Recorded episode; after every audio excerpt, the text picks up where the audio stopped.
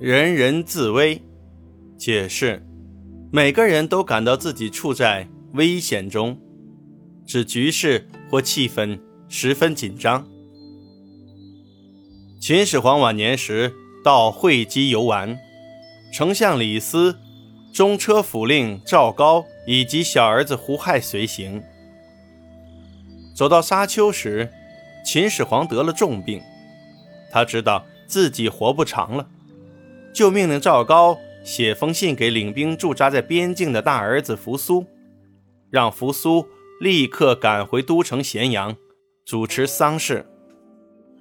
诏书刚写好，秦始皇就死了，遗诏和玉玺都落到了赵高手里。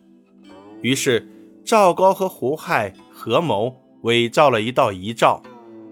说秦始皇立胡亥为太子，让胡亥继位。丞相李斯起先不同意，后来在赵高的威胁利诱下，也被迫同意了。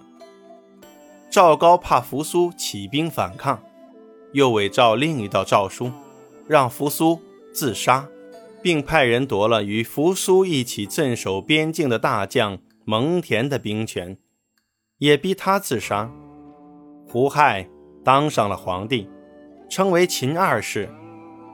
赵高当上了郎中令，从此朝政大权便落到了赵高手里。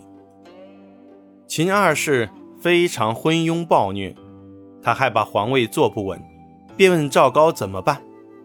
赵高建议采用严刑酷法，除掉所有反对他们的人。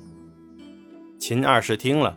便下令处死了一大批有功劳的老臣和王公，受到牵连而被杀害的人更是不计其数，弄得上上下下一片恐怖，人人自危，朝廷中一片混乱。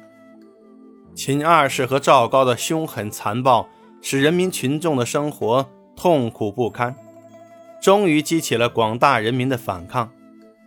三年后，秦王朝便被起义军灭掉了。